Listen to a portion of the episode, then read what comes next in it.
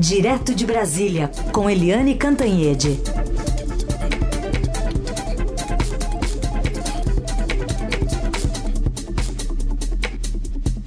Oi, Eliane, bom dia.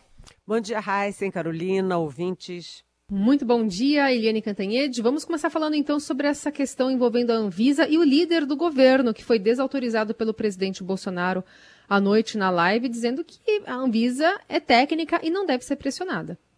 Pois é, é, eu na minha coluna de hoje no Estadão, eu citei, eu, a coluna é O Impossível é Possível, o título, e eu citei a guerra entre o Barros e o Barra, né, porque o líder do governo é o Ricardo Barros, que foi ministro da Saúde do governo Temer, e o presidente da Anvisa é o contra-almirante Antônio Barra Torres, que é amigo do presidente Jair Bolsonaro. E eu falei com os dois ontem, tanto com o deputado Ricardo Barros quanto com o doutor uh, Antônio Barra, para entender direito essa história.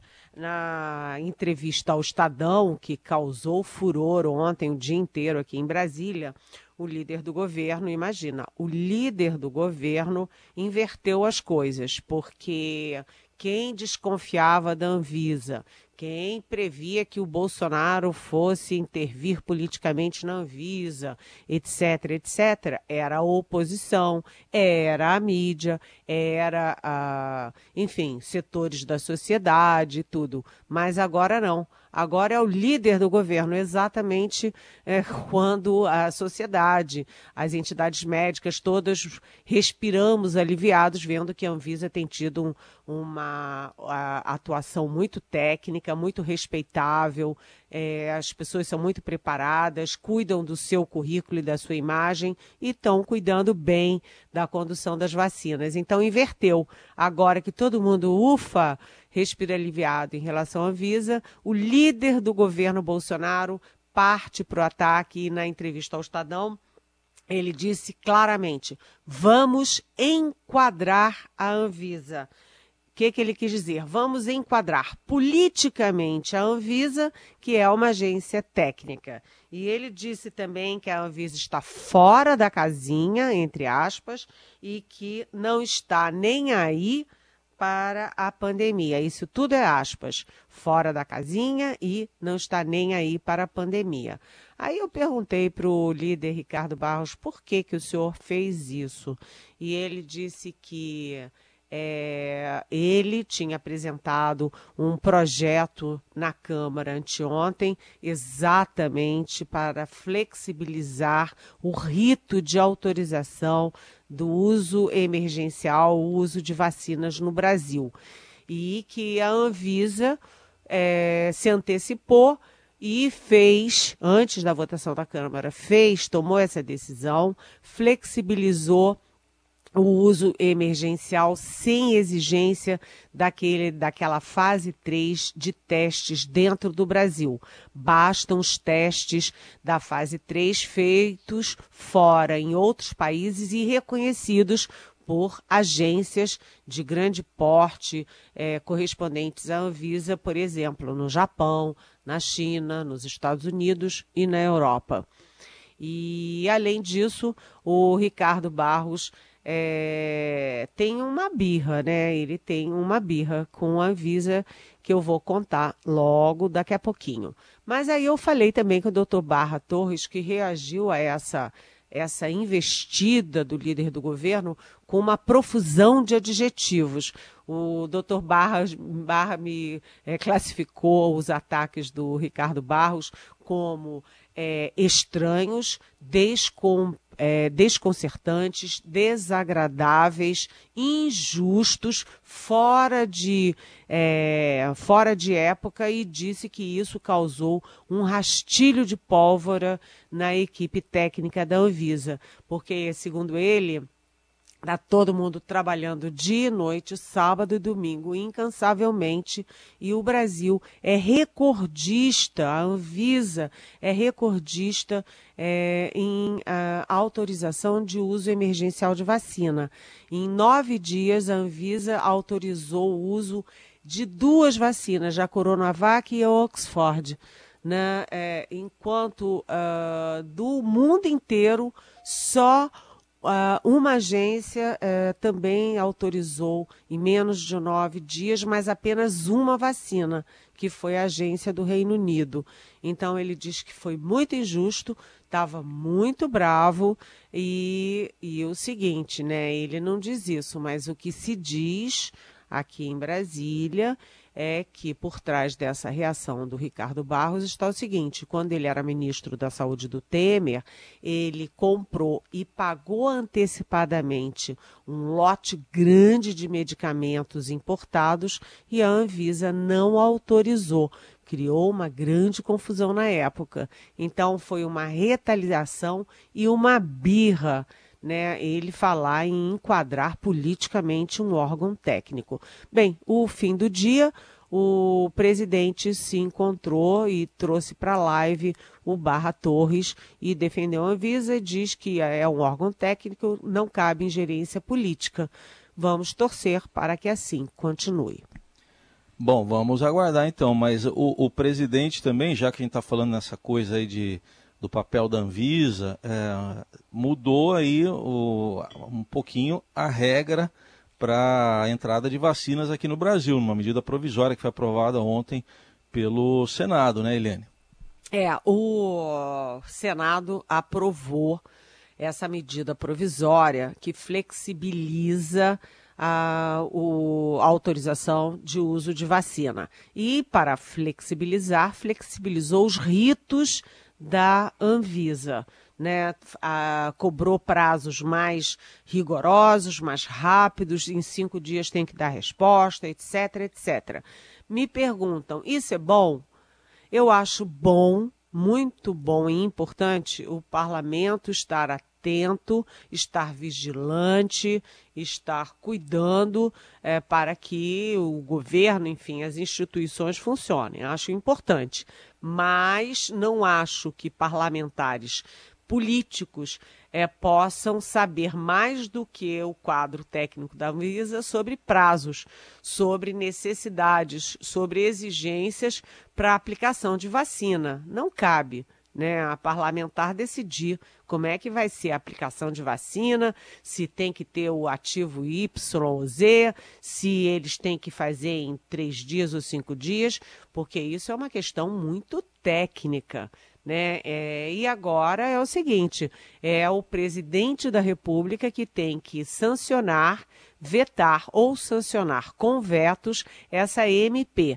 Então, o presidente Bolsonaro vai ter que se equilibrar entre a decisão é, do Congresso votando uma MP, que é uma MP do governo, e a Anvisa, onde está lá o amigo dele, o, o Antônio Barra Torres. Aliás, eu perguntei para o doutor Barra sobre a amizade dele com o Bolsonaro. E ele falou: olha, todo mundo tem amigo, mas amizade é amizade, trabalho é trabalho.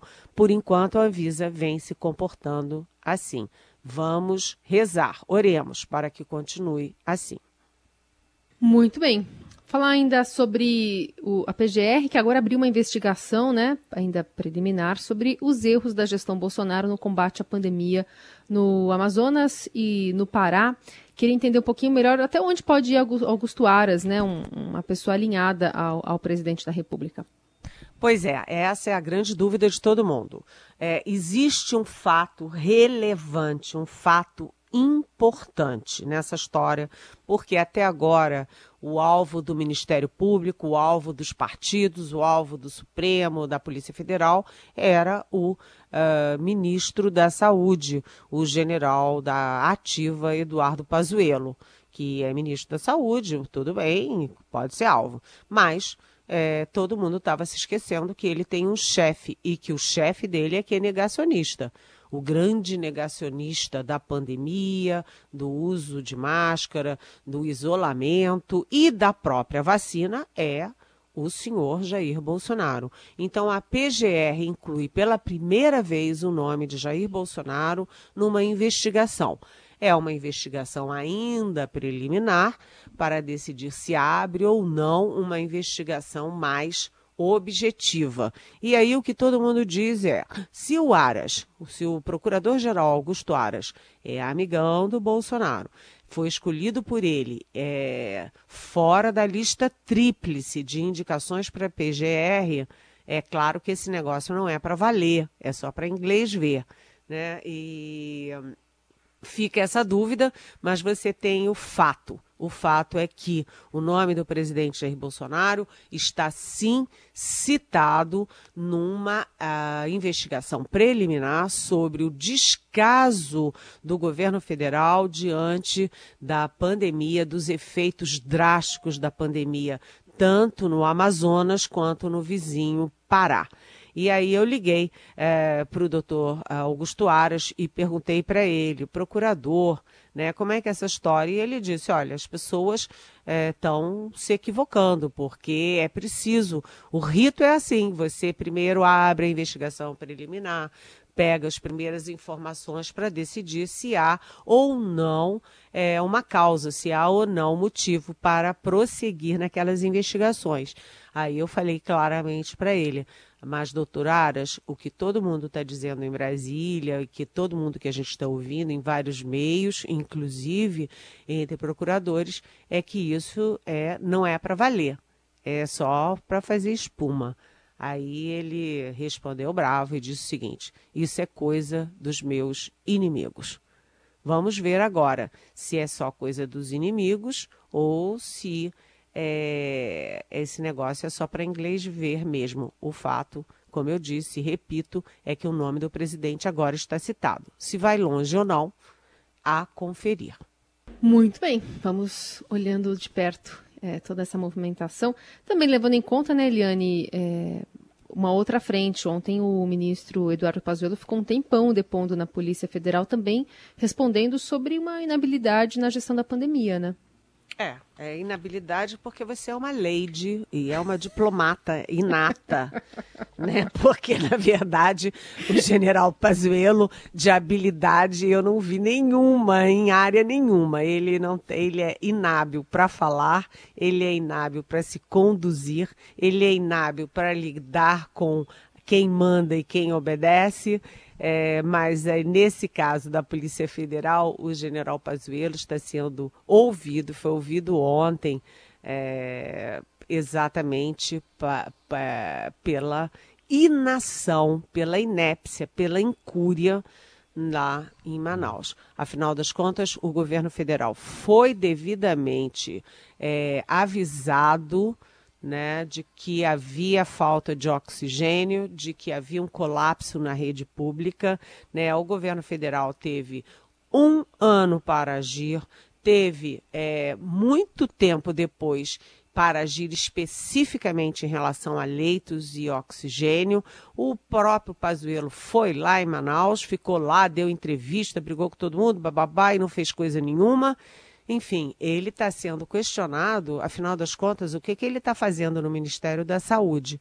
Né? É...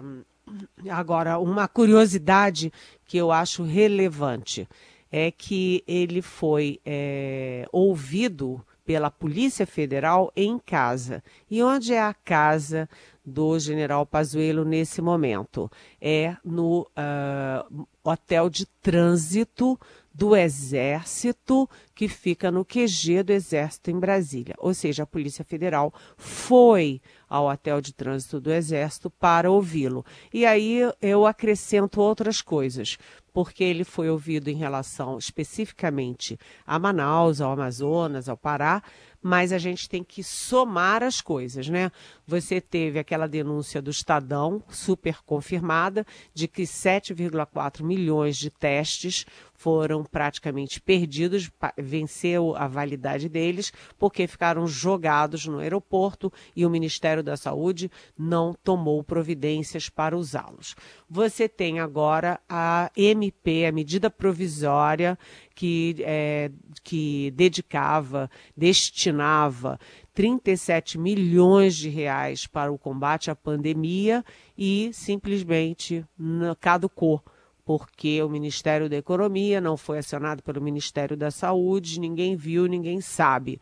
Né? Então você vai juntando essas coisas, né? O negacionismo do Bolsonaro, o, a incapacidade eh, do Pazuello no Ministério da Saúde, a perda de testes, eh, o, o, a, a, o prazo da MP com verbas para combate à pandemia é, sendo desperdiçado, caducando, e além de o presidente fazer propaganda o tempo inteiro de remédios que não são considerados eficazes para combater a pandemia. Aliás, ontem morreu, e eu lamento, me solidarizo, morreu a mãe do empresário Luciano Hang, é, de Covid e ele era um grande negacionista da, o tempo inteiro da pandemia e ele defendeu ardorosamente invermectina e cloro, é, cloroquina para o combate, mas parece que, é, infelizmente, lamentavelmente, não funcionou. Participação de Eliane Cantanhede analisando os principais assuntos direto de Brasília.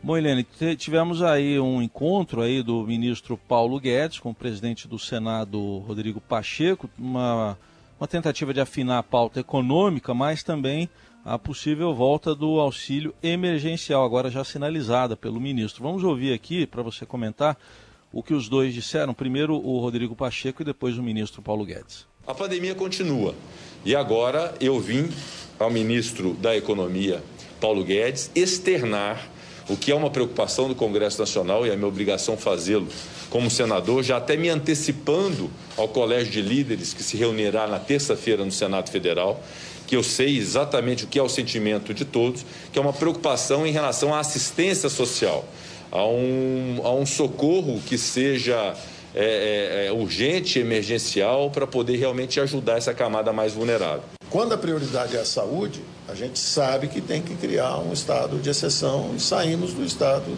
é, normal. Agora nós temos que fazer um movimento em direção à normalidade.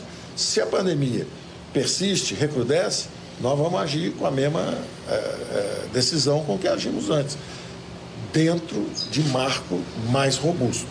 Se nós dispararmos as cláusulas necessárias dentro de um é, ambiente fiscal robusto, já mais focalizado, em vez de 64 milhões, pode ser a metade disso, porque a outra metade já retorna para os problemas sociais, para os programas sociais já existentes. Isso nós vamos entender rapidamente, porque a situação do Brasil exige essa rapidez. E aí, Helene, qual a sua análise? Bem, é, o que a gente está vendo claramente é que é, a reforma tributária virou uma moeda de troca para a aprovação de um novo auxílio emergencial, porque tanto o Rodrigo Pacheco, que assumiu a presidência do Senado, quanto o Arthur Lira, que assumiu a presidência da Câmara, ambos é, puseram isso como meta. Né? Os dois querem liderar aí um processo, uma articulação para a recriação do auxílio emergencial de alguma forma. Mas a questão é, todo mundo parece que há um consenso, né? Você não pode abandonar milhões de brasileiros na rua da amargura. Né, sem emprego, sem renda, sem auxílio do governo, como é que as pessoas vão sobreviver? Né? Hoje aqui está no Estadão uma informação muito relevante. Com o fim do auxílio emergencial em 31 de dezembro, o saque da poupança bateu um recorde, com uma saída de 18 bilhões de reais.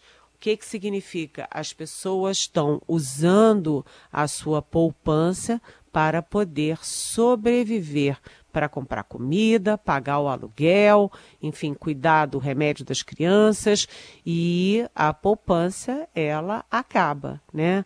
Então é, esse movimento todo, essa articulação da Câmara e do Senado agora tem evidentemente um um papel político. Os dois novos presidentes querem assumir com uma bandeira social de grande apelo popular, mas precisa saber de onde vem o dinheiro. E aí o Paulo Guedes topa conversar, está conversando. Ontem recebeu os dois, depois recebeu o, o Arthur Lira sozinho, já tarde da noite recebeu o, o, o Pacheco, o Rodrigo Pacheco, etc. Mas o presidente, o ministro da Economia quer também uma contrapartida, não quer só o populismo, ele quer também uma contrapartida. Primeiro, a discussão de onde vem o dinheiro, segundo, o compromisso da reforma tributária. E os dois presidentes da Câmara e do Senado agora se comprometem em aprovar a reforma tributária em oito meses. Aí, como é, como no caso do Augusto Aras, é uma pergunta: será que isso é só de boca para fora, só para inglês ver? Porque eu ouço falar em reforma tributária há 20 anos. Eu acho que não é exatamente uma reforma tributária que está em jogo, mas sim uma simplificação de impostos. Aqui no Brasil, a gente diz que há um manicômio tributário. O que está se tentando fazer é juntar os vários impostos num só.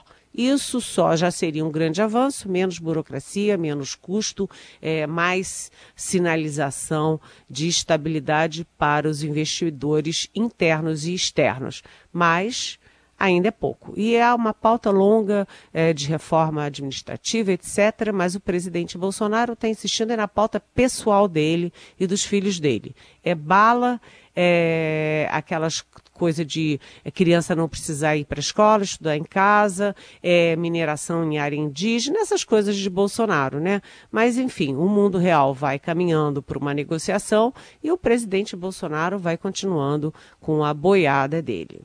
Helene, tem uma pergunta aqui é, do nosso ouvinte Eduardo.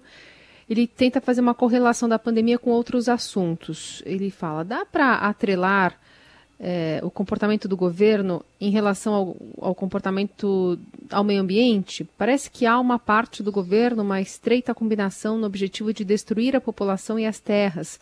Aí ele cita animais, florestas, matas, rios, mares do Brasil. E eu junto a isso ontem uma pesquisa Ibope também que saiu, né? É, falando de como o Brasil está enxergando essas questões envolve, envolvendo o meio ambiente e para a maioria dos brasileiros proteger o meio ambiente é prioridade, mesmo que signifique menos crescimento econômico e geração de empregos, dentre outros desdobramentos. Pois é, Eduardo, e eu vou até acrescentar que não é uma, um dilema entre preservar o meio ambiente ou desenvolver o país. Já há é, informações suficientes no mundo inteiro mostrando que os países só se desenvolvem, só se desenvolvem mais rapidamente e melhor exatamente quando preservam o seu ambiente. Não é uma coisa contra a outra é uma soma das duas coisas para um resultado melhor nas duas áreas, nas duas frentes. Agora, é, Eduardo, realmente é desesperador isso que a gente viu ao longo de 2020, com, a, com recorde de queimadas e destruição na Amazônia, recorde de queimada e destruição no Cerrado, esse processo todo em todos os nossos biomas, essa obsessão do presidente de escancarar as reservas indígenas, não apenas para mineração mas para turismo, para exploração mineral, para exploração agropecuária. Já imaginou exploração agropecuária destruindo as reservas indígenas? Porque o presidente Bolsonaro acha que esse negócio de índio é uma bobagem lá, aquele monte de gente pelada que não serve para nada. Ele acha que índio quer mesmo é celular, internet e vida boa. Então, ele não consegue compreender a importância das nossas populações ancestrais. Ele não consegue entender o valor do meio ambiente para a preservação do planeta. Não consegue, ele não tem capacidade de entender isso. E o governo dele todo é negacionista. E o pior, Eduardo, é que a gente tem uma pandemia que está chegando aí a quase 230 mil mortos, é, 9 milhões de infectados, as vacinas lentas, enfim, tudo isso. E são várias frentes para a sociedade brasileira, para as instituições, para a mídia, para todo mundo acompanhar. Então, por exemplo, a gente nem fala mais no desmanche que promoveram na cultura. Eu dia sim, dia não, eu falo aqui na Eldorado. O desmanche na cultura, o desmanche da cultura, que é uma das grandes vitrines do Brasil no mundo. Mas são várias frentes. E o pior é o seguinte, Eduardo, é que o presidente Bolsonaro, que vinha caindo nas pesquisas, que vinha sendo acossado pelo fantasma do impeachment, ele está ganhando reforços políticos importantes e está tudo dominado lá na Câmara. Portanto, ele perde, ele vai desmanchando as políticas de preservação do Brasil, mas ele vai construindo apoios políticos e vai se mantendo. Muito bem, se falou de índio, só citar aqui uma reportagem também de hoje do Estadão, da FUNAI querendo decidir é, quem é indígena e quem não no Brasil, né? Vai promover uma mudança de critérios na identidade indígena contra a autodeclaração que sempre vigorou no país. Enfim, ONGs, MPF já está dizendo que é inconstitucional, mas a FUNAI agora está querendo tutelar quem é ou não indígena também. E ai que medo, porque não é a FUNAI, né? É a FUNAI do Bolsonaro. Se a FUNAI for escolher quem é índio, quem não é, com base no Bolsonaro, não sobra um. Uma nova, um novo extermínio, então. pois é, pois é. Eliane, obrigada por hoje. Bom fim de semana. Nos falamos na segunda. É, e eu quero dar uma notícia aqui. A minha mãe, que está em São Paulo com a minha irmã, vai ser vacinada hoje.